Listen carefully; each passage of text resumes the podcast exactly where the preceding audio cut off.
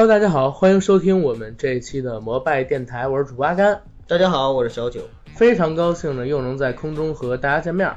这是我们摩拜电台的第七十九期节目，应该是吧？我怎么觉得七十六？七十六，这是多久之前了？啊，七十九，七十九，七十九期，七十八是 呃，作为这个节目的主播，我们俩都已经忘了节目到底播了多少期了。主要咱以前太胡逼了，一万八千九百期，九千七百六十七的。对，好，这次也是胡逼一下吧，因为我们本身就要聊一个在我们看来非常胡逼的片子《雷神三》，逗逼，逗逼，嗯，我觉得已经进化到胡逼了。节目开始之前呢，还是先进我们摩拜电台的一个广告。我们的摩拜电台目前已经持续稳定更新，欢迎各位收听、订阅、点赞、打赏、转发、关注我们，同时也欢迎到微博平台搜索“摩拜电台”官微，搜索我们，关注我们。也欢迎各位加我们微信群管理员 Jacky L Y G T 的个人微信，让他拉你进群，和我们一起聊天打屁。好，广告做完，来进我们今天的《雷神三》。九哥，这片儿你看了吗？我看了，我是十月三号那天上映的时候看。嗯嗯，你是首日看的，你呢？我是在昨天看的，周六。那不就是第二天吗？对，你坐了个地板，我抢了个沙发。有点 像咱们节目啊。嗯。呃，昨天下午吧，我真是闲得无聊了，我买了一张票，我说去看看这部电影到底是怎么样的。咱们群里边听友的反馈，还有票房成绩都不错。勾起我点兴趣，因为我说实话，我对雷神这个系列一向无感。我觉得整个漫威的电影里边拍的最烂的啊，拍的最烂的，呃，系列肯定是雷神没跑了。然后如果说是单体的话，雷神一也是最烂的。啊。然后比他稍微好一点的是美国队长一。嗯。啊，然后再次一点的就是雷神二。首先啊，我向你道个歉。嗯，最近因为工作比较忙，嗯，呃，没有在群里边看，呃，看群友的反馈，然后呢，也没有及时的跟你沟通，嗯，让你去看了《雷神三》。要是你要是之前问我的话，有可能我就会推荐你撑几天再看，或者是悠着点看。我我其实觉得还可以，嗯，还可以，就是如果是闲着没事儿、无聊，然后去看，或者说，嗯，你就是想图个热闹。一定会很开心的，对，开心是没问题。但是听你说完了之后，你知道吗？呃，有点心疼你，因为你不是买了两张票，买了一张票去看。然后呢？为什么买一张票？为什么还心疼我？这个开心的前提，我觉得应该是带个妹子去看，可能会 amazing 一点。啊，对，因为，哎呀，昨天我女朋友你知道吧？我求了她两天，让她周六日跟我出来玩儿啊，或者说约出个时间来跟我吃饭。她说啊，周六周日要加班，周日下午约了她以前的一个朋友，然后晚上还在她朋友那儿住，不能陪我，气得我够呛，你知道吗？事业型女性啊，嗯，事业型女性，嗯，结果导致我昨天感冒了，还一个人形单影只的跑到电影院去看了一场《雷神三》。哎呀，听得我更更心碎了。对，早知道的话，我帮你二刷一下。然后更心碎的是，《雷神三》这部电影还不好看，我在里边还睡着了，你知道吗？睡着了。嗯，对。这片子你打几分？这片子如果从漫威一贯的尿性来说，我可以给打到六分。嗯嗯，六分及格，是因为它是整个漫威宇宙的一个拼图。对。呃，那么这个拼图呢，至少没有说变颜变色。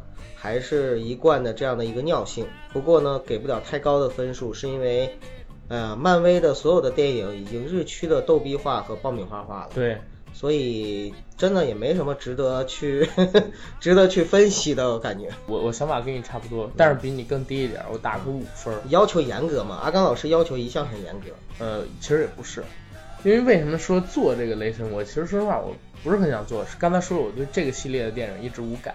嗯，漫威有我喜欢的系列，比如说钢铁侠啊、银河护卫队啊什么的，但雷神不是。之所以要弄，是因为咱们群友还有咱们的听友也在下边回复节目里边说你们什么时候做雷神，然后如何如何，强打着精神去看了这部电影，一百一十四分钟，嗯，结果我还睡着了一次，还上了一次厕所。啊，是吗？嗯，因为这个电影吧，它在进行到第十分钟。第十五分钟，和他的姐姐海拉，包括说洛基三个人从彩虹桥的隧道里边掉出去的时候，我就基本上知道后边要发生什么事儿了。不出意外的，整个剧情的节奏就按照我想的去走，各种打戏啊、欢脱呀、笑点啊，在我看来都像是木偶人然后在跳舞一样，让我提不起兴趣。当时正好想撒一泡很大的尿，然后我就从那个房间里出去了，到了卫生间。我跟你相反呀，嗯因为我觉得这里边唯一让我提了点兴趣的地方，也就是那些逗逼的抖的小鸡灵的嗯笑点。因为从情节上来说，真的是从嘴看到屁那种，就是一根肠一根肠子通下来，一眼望穿，一眼望穿什么调肠。性完全都知道。对，啊一眼望穿肠。我吧，上了这个卫生间大概得有个五分钟，因为膀胱比较大。然后从卫生间回来，它中间隔这段剧情对我一点影响都没有。它不像那个《银翼杀手》一样，《银翼杀手》我是真憋了将近三个小时，然后我没去。你不知道你错过了多少个笑点。是吗给我最大的感受是什么？就像你刚才说的一个词特别对，就是漫威啊，现在好像是从银河护卫队之后，发现了一套能让影迷还有自己的粉丝，或者说让影评人都对自己稍微开一点点松口嗯，这样的一个技巧，就是把每一个角色都逗逼化。在《雷神三》里边，应该是漫威所有的单体电影或者说集合电影最具有粉丝向，也是人物角色逗逼化最严重的一部了。从一开始就是非常逗逼。包括反派这个海拉姐，其实在我看来也是一个形式大于内容的反派。嗯，当然演的非常好啊，凯特·布兰切特是大影后，对也是好莱坞女性啊演技派的代表。说到凯特凯特·布兰切特，有有粉丝让我们做一期《哈利波特》呢，哈利波特，哈利波特跟凯特·布兰切特有什么关系？因为最后都有个特字，我就联想到了。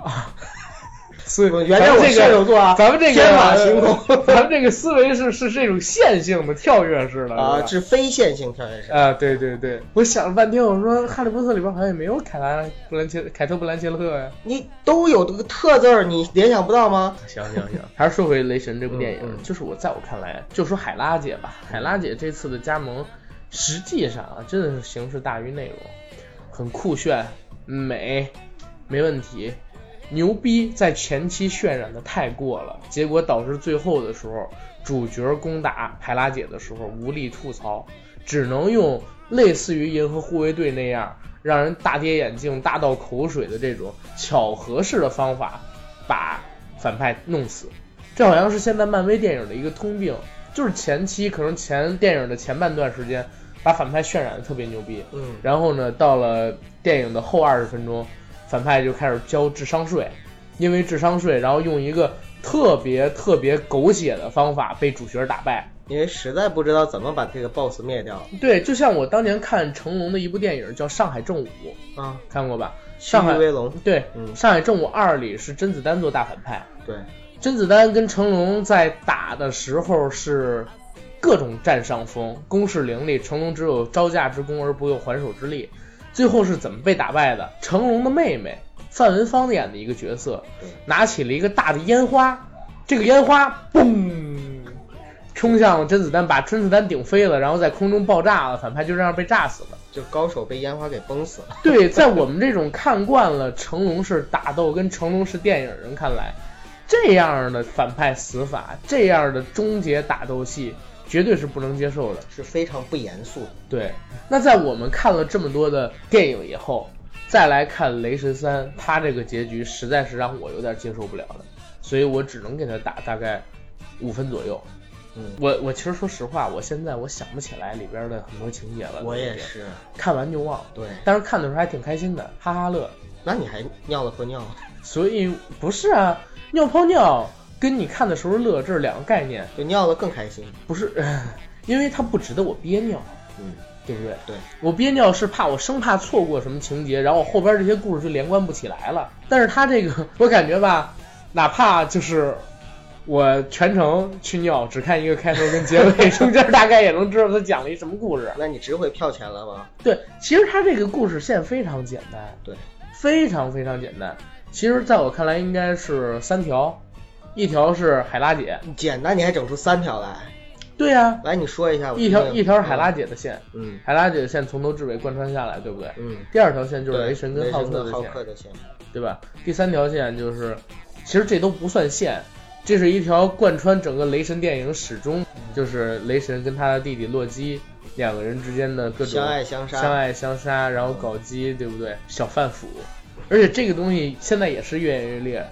漫威真是一个超级粉丝向的这个，对，就是粉丝喜欢什么我就给你拍什么，而且是给你放大了拍。对，你想看到什么我就让你能够看到什么。对，洛基什么时候火的？洛基是真正的从复仇者联盟。第一部其实也挺火，但是没有复仇者联盟那么火。复仇者联盟那次大火之后，洛基一下就被炒到了跟他哥哥相爱相杀、什么贩鸡卖腐之类的这样的一个地步。再之后的所有电影里边，因为洛基火了，所以强行给他加戏，你知道吧？就是每集都是要死不死的那种。第一集掉下去了，第二集呢是已经以为死了。对，嗯，不是因为我觉得吧，按洛基的实力，他是不可能。在漫威宇宙已经到第三阶段啊，如果按正常来看，如果这角色没火的话，他是不可能在漫威宇宙第三阶段还出现在这个主要的叙事故事里边的。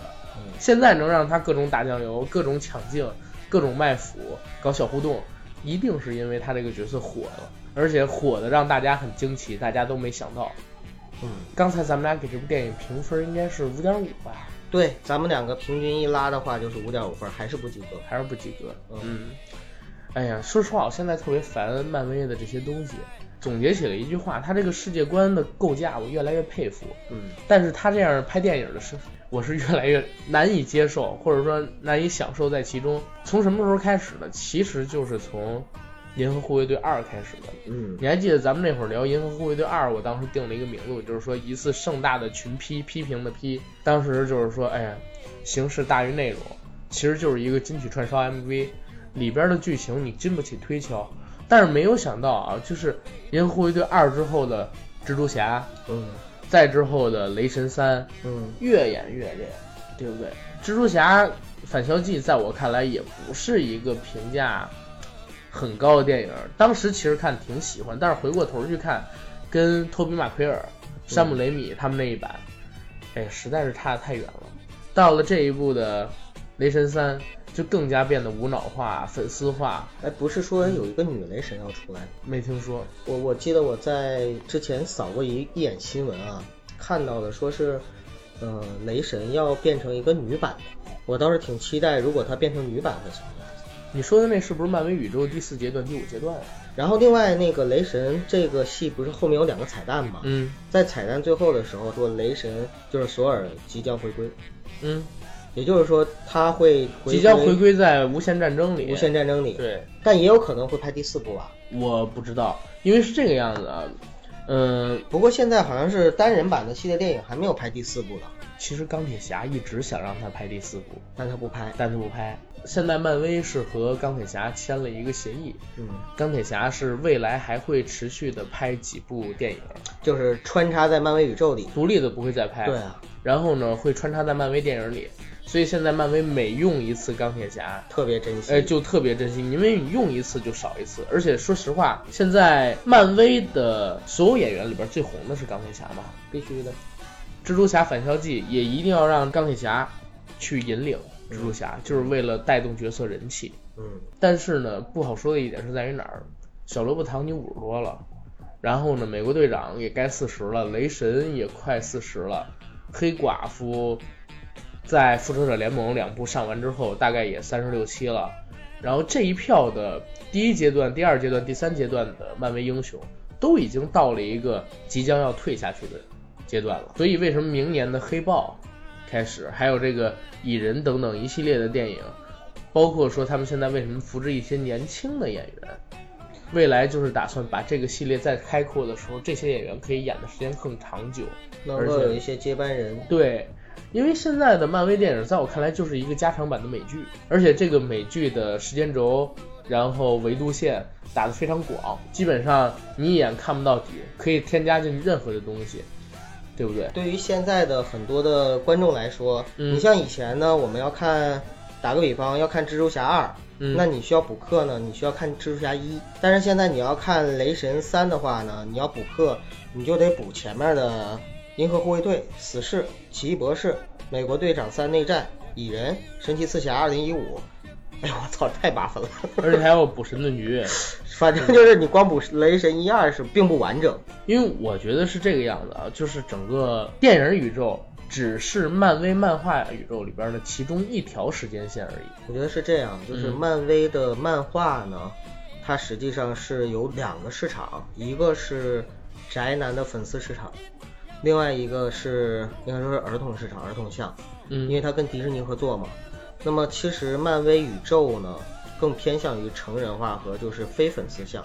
嗯，当然了，他做的电影里边也迎合了很多粉丝的这个喜好和市场。说实话，非粉丝的话，你才能去看漫威电影；非粉丝你不会去看漫画，嗯或者说很少去接触或看漫画，尤其是像我们中国的观众，那几乎就会更少。所以就是在漫威电影这一块呢，我觉得它作为一个产业，它是跟它的漫画，还有就是包括周边，它是相辅相成的。嗯说白了，归根结底，我真的觉得这个漫威整个的世界就是好莱坞工厂的一个盈利的流水线，对就是一个大提款机。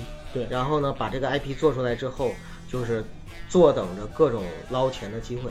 对，因为你看，其实它电影卖不了多少钱，电影产业周边啊，对嗯，电影产业其实你只论票房的话，怎么可能负担得起？就是说五千万美元一个人的片酬，对不对？嗯，实际上靠的是什么？就是玩具、周边、录像带租赁、版权等等等等的这方面的收入。只靠票房的话，不可能的。漫威电影现在应该整体票房突破了百亿，嗯，但是大家看到的票房数字背后是更庞大的周边玩具呀、动画啊等等的销售收入。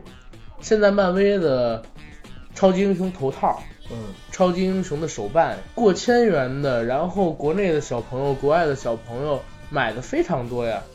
就像前两年的《赛车总动员》一样，《赛车总动员》是美国皮克斯并不受评论界跟票房市场追捧的动画片，在他们这个领域里啊，皮克斯自己的作品里。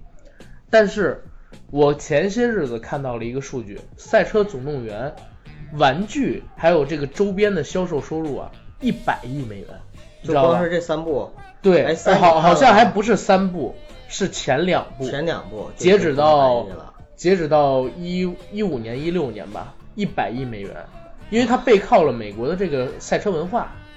你可能看一部电影五块钱的票钱，对不对？但是你买一个赛车总动员的手办，一百美元、两百美元，这个在美国卖的很正常。咱们国内现在，比如说超人、蜘蛛侠他们这样的真人手办，比如说二十五厘米大小的，现在也得卖几千块啊，关键是国内还有特别庞大的一个山寨市场。盗版市场。对，国外的话盗版市场很小的，对，美国对于版权这一块儿超级把控。为什么好多美国人来了中国之后，带着孩子去那个什么天意啊、秀水啊。对呀、各种去买，这边假货便宜嘛，而且实际上啊，跟这个正版没差太多的质量。所以说，其实不是说咱咱中国人喜欢盗版啊，嗯我觉得美国人或者说老外也很喜欢盗版，就是只不过是人家国家制度这一块呢，就是在知识产权保护上面相对来说比我们要先进很多。漫威宇宙现在呢，百度百科上面把《雷神三》作为漫威宇宙电影的第十七部电影，在这些电影里边，阿甘，咱扩展点儿，你觉得说这些电影里边你最喜欢的系列是哪个系列？最喜欢的单体的电影是哪一部？钢铁侠系列肯定是我所有的漫威电影里最喜欢的一个系列。嗯，然后最喜欢的单体电影应该是《银河护卫队一》，对，这是我我现在能答出的一个判断吧。然后你呢？最喜欢的系列其实对我来说可能还是蜘蛛侠三部曲，就是老版托比·马奎尔的，但是它应该不算在漫威宇宙里。。对，它不算在漫威宇宙。那如果算在漫威宇宙里的话，最喜欢的单体电影应该跟你一样，也是《银河护卫队》。嗯，然后最喜欢的系几列啊？一嗯，啊，然后最喜欢的系列呢，可以说现在可能是嗯没完成的，也就是奇异博士，奇博士。就是我希望他能有一个系列哈。其实你知道吧？嗯就是我开始我是想说最喜欢的电影是《银河护卫队一》，嗯最喜欢的系列呢是《银河护卫队》啊系列，但是呢，但是因为第二部实在是让我有些失望，我就没办法要改成这个钢铁侠了。钢铁侠也是整个完成度我觉得最好的。嗯，对，因为它是最开始嘛，对不对？它其实是开了一个好头。呃，漫威宇宙的起源，就算是吧，就算是漫威宇宙的起源。对，钢铁侠零八年上映的，零七年拍的，在那之前，其实说实话，漫威没有自己独立的操作过一部电影，嗯，所以当时其实是下了很大的勇气去拍的这部戏，而且还启用了刚刚戒毒归来，然后在好莱坞并不受宠的小罗伯特·唐尼。对，结果呢，这部片子反而说实话是大卖，卖了五点多个亿，为漫威宇宙开了一个好头。但是接下来，接下来差点漫威宇宙就搁浅了。雷神不是因为上了一部爱德华诺顿演的《无敌浩克》，这片子当时是口碑、票房都不如意，而且是特别特别不如意，也直接导致了绿巨人单体电影的无限期后延，知道吧？感觉好像绿巨人，一直就卖的不好。对，李安那版也是。李安那版也是票房不好，为什么？你有分析过原因吗？我感觉李安那版啊，他是更多的聚焦在人性的挣扎上。浩克跟班纳是两个人，对，布鲁斯班纳是两个人。李安的那一点是聚焦在本我跟真我这这这两个之间来回的较量，而且最后还有一个弑父的情节。说实话，是很难让普通的影迷去接受的。但是你现在看那部电影拍的很不错。往后再走，无敌浩克在我看来啊，真的是跟所有漫威的风格都不符。如果你去看无敌浩克的话，你完全想象不到它是漫威宇宙里的一部电影。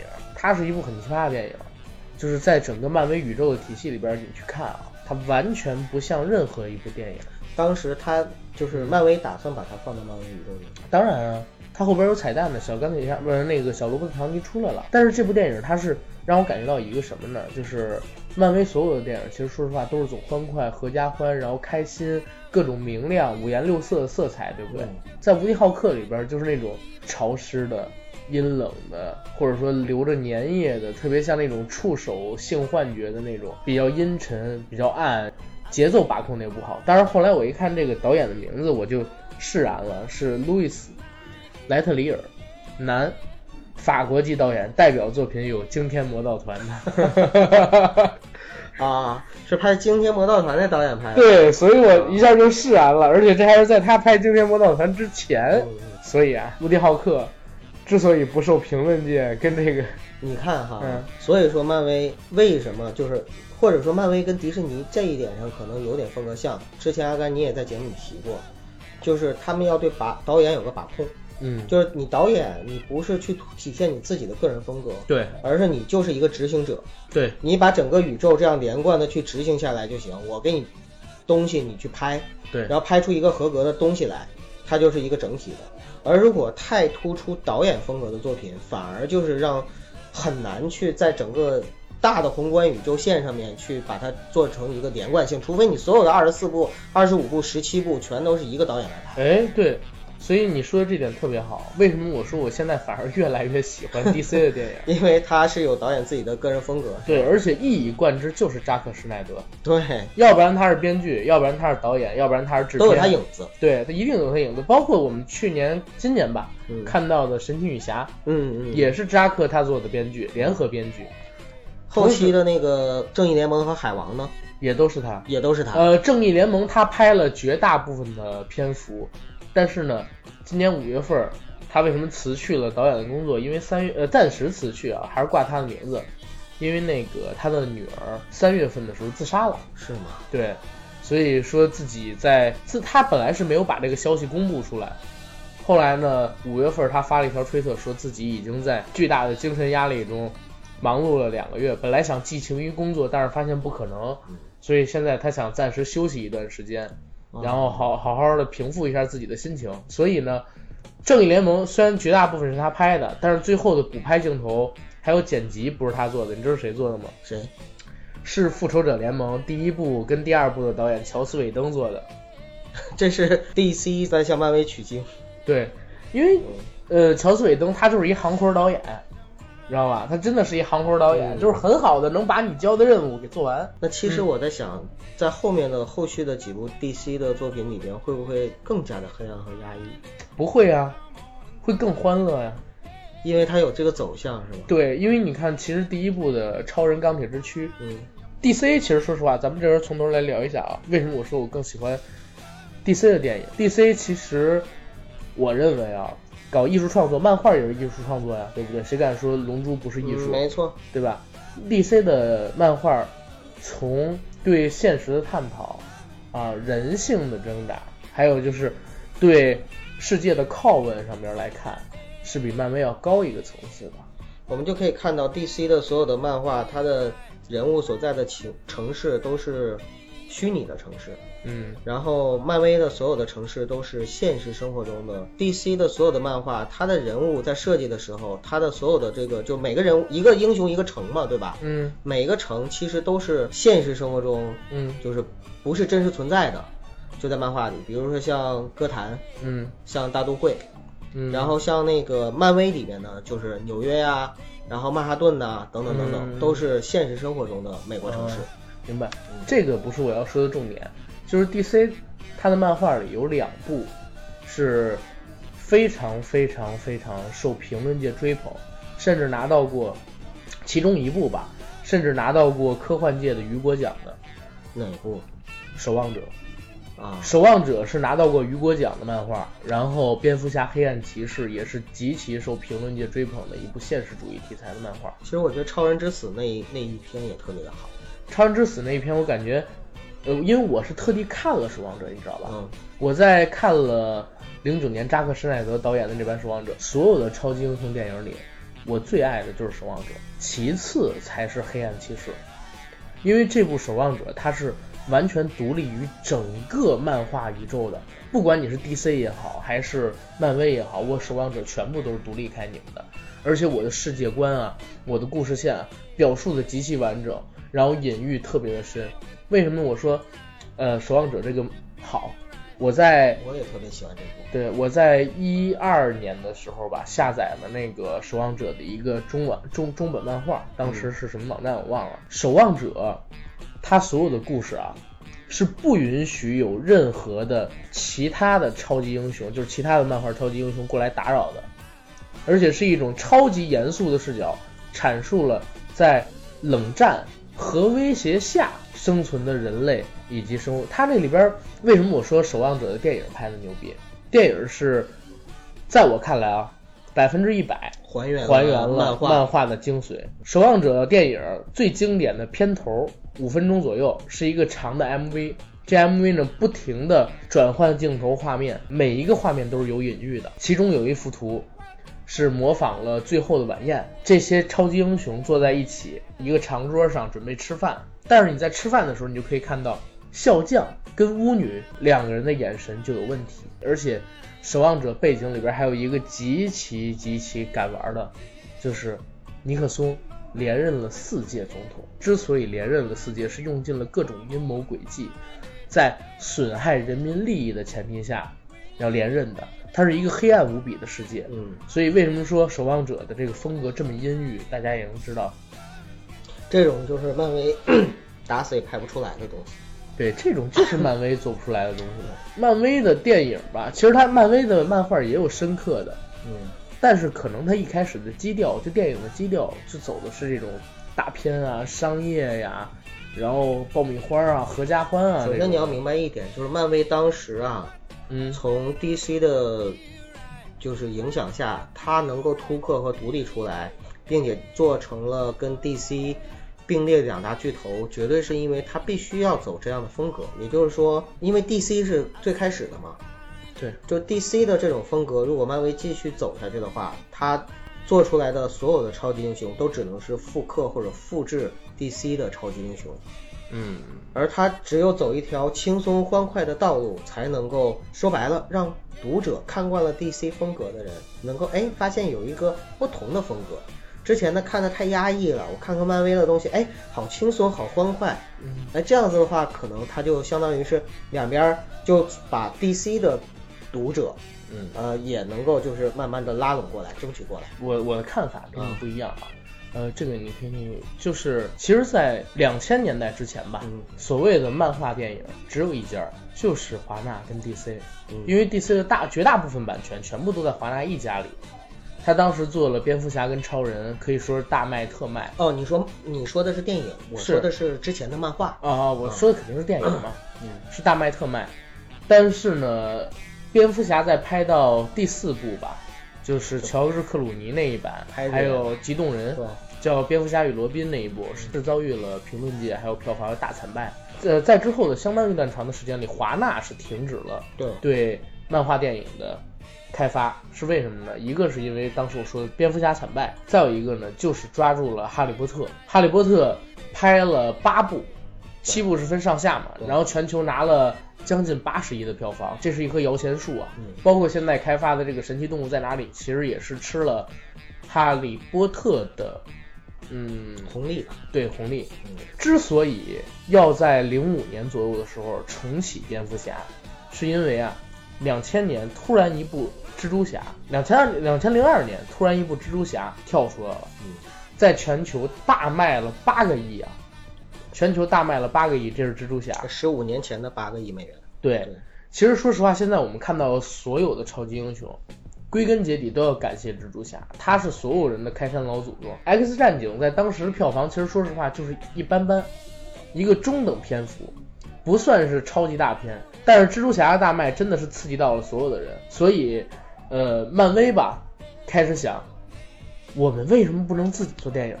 因为之前的 X 战警啊、蜘蛛侠跟他都没有关系，把版权卖给电影公司。对，嗯，而华纳呢也在想，哎，这个蜘蛛侠是。整体人气排名第三的角色就能卖八个亿，我们是不是也该重启一下超人跟蝙蝠侠了？结果重启了一个超人，嗯，超人归来，对，大家可以看看零六年那版超人归来那电影吧，打三分，我我我我给给情怀，我给情怀真的八分，真的假的？超人归来那部电影是我非常重要的人生中非常重要的一部电影，为什么呀？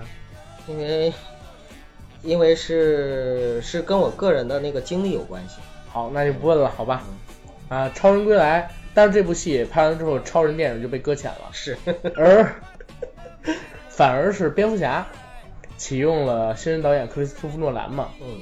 当时是口碑评论，然后还有票房数据大收，一下惊艳了全世界。对，惊艳了全世界，而且是给整个未来的 DC 电影定了一个调性，就是走写实，嗯，暗黑，对吧？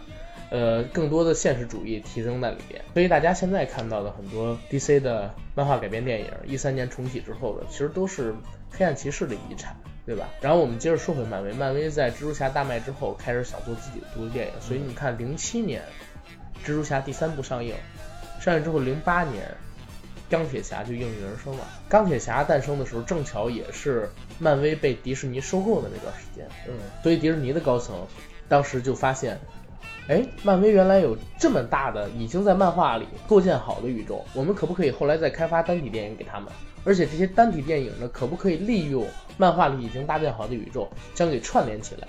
这样的话，我们培养固定的粉丝跟观众群体，就不用担心说我们每上一部新电影还要参考评论啊等等等等，销售数据会不好。这个其实是一个非常有先行者思维的想法，而且。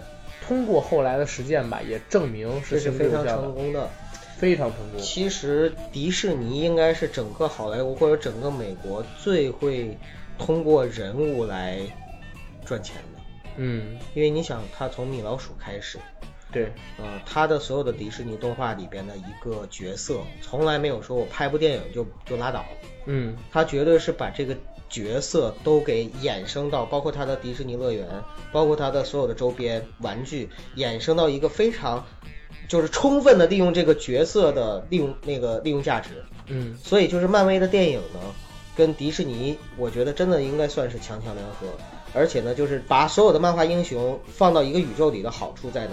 你任何一个单体电影，如果说拍砸了都没关系，嗯，对吧？就像我刚才说的，雷神三。好不好看，它也是漫威宇宙的一块拼图。对，是那那对于所有的粉丝向来说，或者说观众来说无所谓。以前如果是 DC 拍了超人，还有蝙蝠侠，都拍到最后的时候呢，拍烂了。那个时候为什么华纳会把它停掉呢？是因为在当时那种环境下，如果他接着拍，一定票房和口碑都会降，甚至可能收不回成本。他是从经济上考虑。而漫威和迪士尼在拍漫威宇宙的这些电影的时候。这部拍砸了没关系，我立马下一步出都行。对，其实昨天的话，我们在群里边聊过这个话题。对对。其实有聊到我说雷神这个电影为什么会强行续命啊？在我看来，有几个人就是有几部电影就是强行续命的，一个是雷神，一个是美国队长。嗯。雷神一和美国队长一，这是在我看来整个漫威宇宙里，甚至说好莱坞的商业大片里都算是中等偏下的嗯，这样水准的东西。但是为什么要拍第二部、第三部？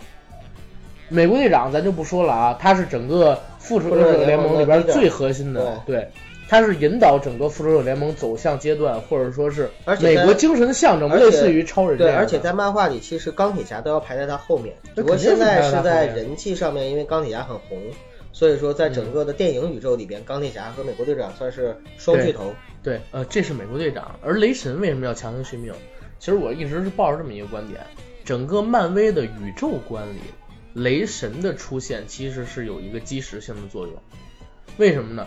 因为雷神的出现直接就把漫威的宇宙观吧拓展到了不同的维度跟宇宙中。很明显，雷神出来之后，那你再出现任何的神明啊、外星啊等等的生物都呃不都 OK 了就。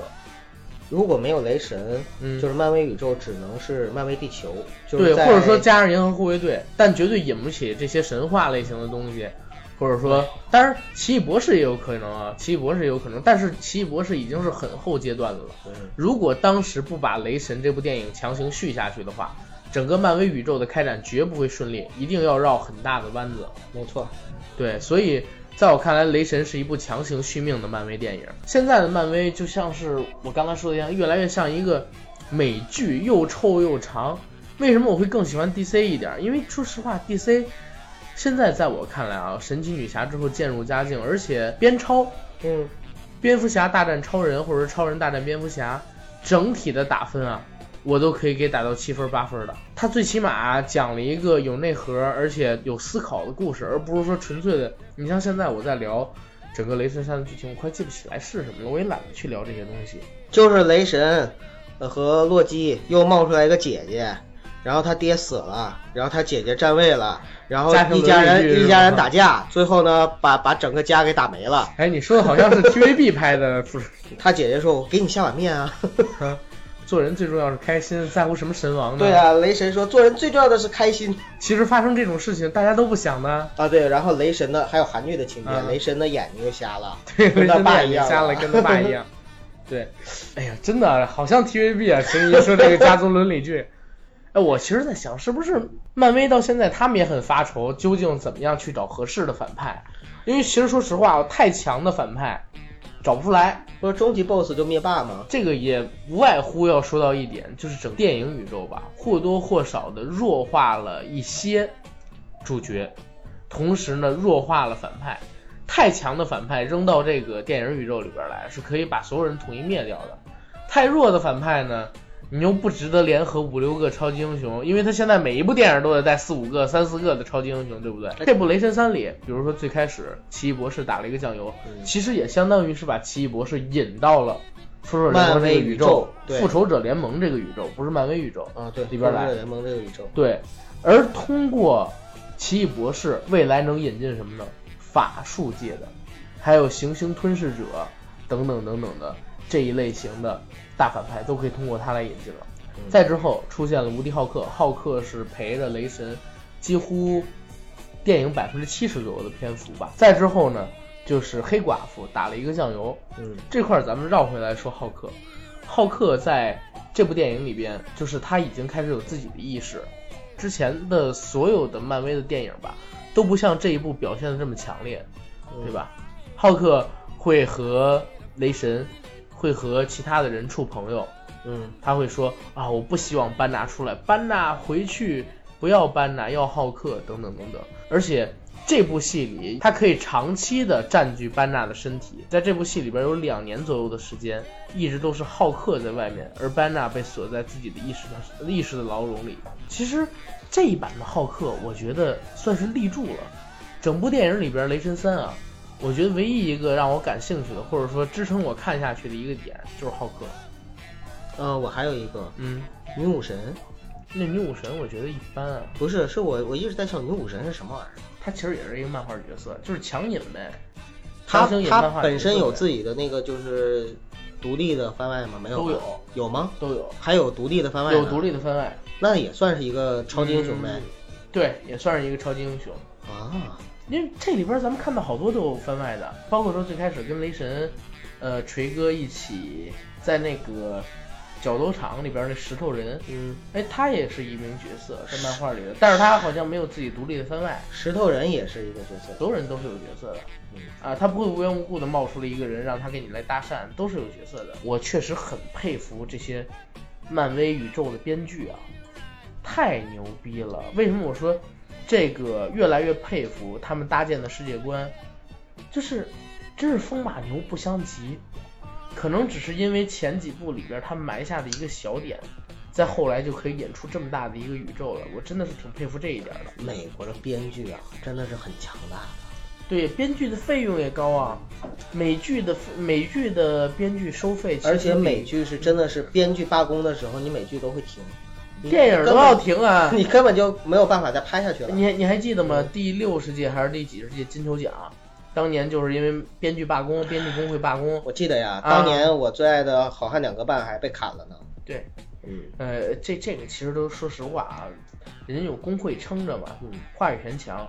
在美国，编剧收的钱绝对是比国内高很多的。咱们国内现在收钱收的最多的编剧啊，应该是泰囧的那个编剧叫什么我忘了，是舒万吗还是谁我忘了。他是收钱收的最多的，写喜剧的一般都是收钱收的比较多的编剧，因为都是商业片嘛。其实国外更重视知识产权，真的。对，国外的喜剧编剧赚的更多，大家只看到这个，比如说《生活大爆炸》，嗯，拍到现在，基本上每个演员一百来万美金的片酬一集，但是他们的编剧啊，拿的一点儿都不比他们少。嗯像《生活大爆炸》这个系列的编剧，如果说你独立负责实际的这种，拿钱一点都不少，这在国内看来根本是不可能的事情。一个编剧居然跟演员，而且是一线演员拿一样多的钱，在国外的话是很有可能的，因为他们很重视编剧。一部戏能拍得好，最重要的是剧本，然后导演的能力可能还看其次，但是除非这个编剧本身就是导演。所以我在看电影和电视剧的时候，真的很重视情节，就是很很重视整个剧的剧本结构和走向、故事走向，这个嗯真的很重要。对，然后咱们拉回《雷神》这部戏来，《雷神》这部戏，我想夸他，但是如果要夸他的话，我只能局限在两个点。第一呢，是这部戏的视觉效果非常好，嗯它是让我隐隐约约的看到了银河护卫队的影子，嗯甚至我昨天听到一个群友的评价说，《雷神三》就像是《银河护卫队三》一样，这个在我看来特别贴切。一样是把视角拓展到宇宙，一样出现了各种外星生命体以及机械战甲呀等等，它确实很像银河护卫队，在视觉上给了人很大的一个满足。第二一个呢，就是我们刚才说的这个逗逼，现在的漫威电影越来越像，就是大家有在爱奇艺上购买网络电影的这种经历吗？它会让你先看六分钟，在第六分钟的时候会出现，比如说女主角进了浴缸，男主角也去了他的屋子，然后两个人就是刚刚要脱光，刚刚要要要做点事儿的试时候，看结束。对，试看结束，让你去往后看。但是你点完了之后，发现哎，女主角把男主角推出去了，你知道吧？又过几分钟，又出现类似的情节。网网络大网大就是他一直给你到各种各样的反正我是从来没有这样的经历，因为我一直是会员。啊啊，好吧，咱们现在看到的《雷神三》，它就是嗯用这种机智梗、抖机灵，嗯给你呢造成各种各样的小彩蛋。比如说女武神第一次出场，嗯本来是帅的，嗯结果突然从门那儿掉下去了。啊，一个酒鬼。哎，对，本来呢，呃，雷神对浩克两个人打的是难分难解，大家正看得热血澎湃。突然间，浩克举起了雷神，然后像复仇者联盟一里摔洛基那样摔。呃，你说的不对，是本来雷神已经像黑寡妇那样要安抚浩啊克，对对对。要让他已经要平静下来的时候，突然之间，对，嗯。浩克把他像那个复仇者联盟一里扔洛基摔一样。洛基一样摔，然后洛基在旁边，就是这个，就是这个感觉，我爱死这场决斗了。所以说你在看这个戏的时候，如果你没看过之前的一些戏，你会少很多哎呀很影乐趣响观感。对对对，而且你如果没看过之前的戏啊，你会发现，就是里边所有的角色，他具具体是干嘛你都不知道。云里雾里，对，云里雾里，就是这也是漫威聪明的一个地儿，他就是逼着你，这哥们儿哪儿来对他就是逼着你去付费。看他以前的视频，或者买他以前的 DVD 什么，反正我能夸就是两点吧，一个是抖机灵的搞笑，呃，所有人都在搞笑；一个呢是，呃，视觉效果。当然了，这个搞笑是好处也是坏处，嗯因为所有人都在搞笑的时候，这个片子整体质量下来了，而且会让人慢慢变难以接受吧。呃，我之前也曾经在群里说过，所有的超级英雄电影，我喜欢看的都是在地球上发生的故事，就是一旦把它扩展到了地球之外，我就总觉得就是瞎扯淡，就是一点那个现实的基调都没有了，我也就没代入感，就看个热闹。所以这也是为什么就是对《银河护卫队》我的感触不是那么深的原因。嗯，但是这部戏呢，还是推荐哈所有粉丝向的朋友去看的。它就是漫威宇宙的一个拼图。你要是想把这个拼图拼完整了，类似的强迫症患者，那你必然要把这一块补齐。不管它拍成多烂，你也得去看。对，当然了，这部戏还是没有说烂到就是烂大街看不下去那种地步。大家听了我们这个节目之后，带着你的小女朋友去。你能够装装逼，带着姑娘去，呃，逗姑娘哈哈笑，姑娘笑的次数越多，那么你后面成功的机会就会越多。嗯嗯，所以说这部戏还是可以看的，呃，就不要去带着影评人的尖锐和深刻去看就好。对，反正你到影院去，让你哈哈一乐肯定是没问题的。但是值回票价吧？好吧，那这期节目就到这儿。嗯，好，差不多了，谢谢大家，谢谢大家。嗯。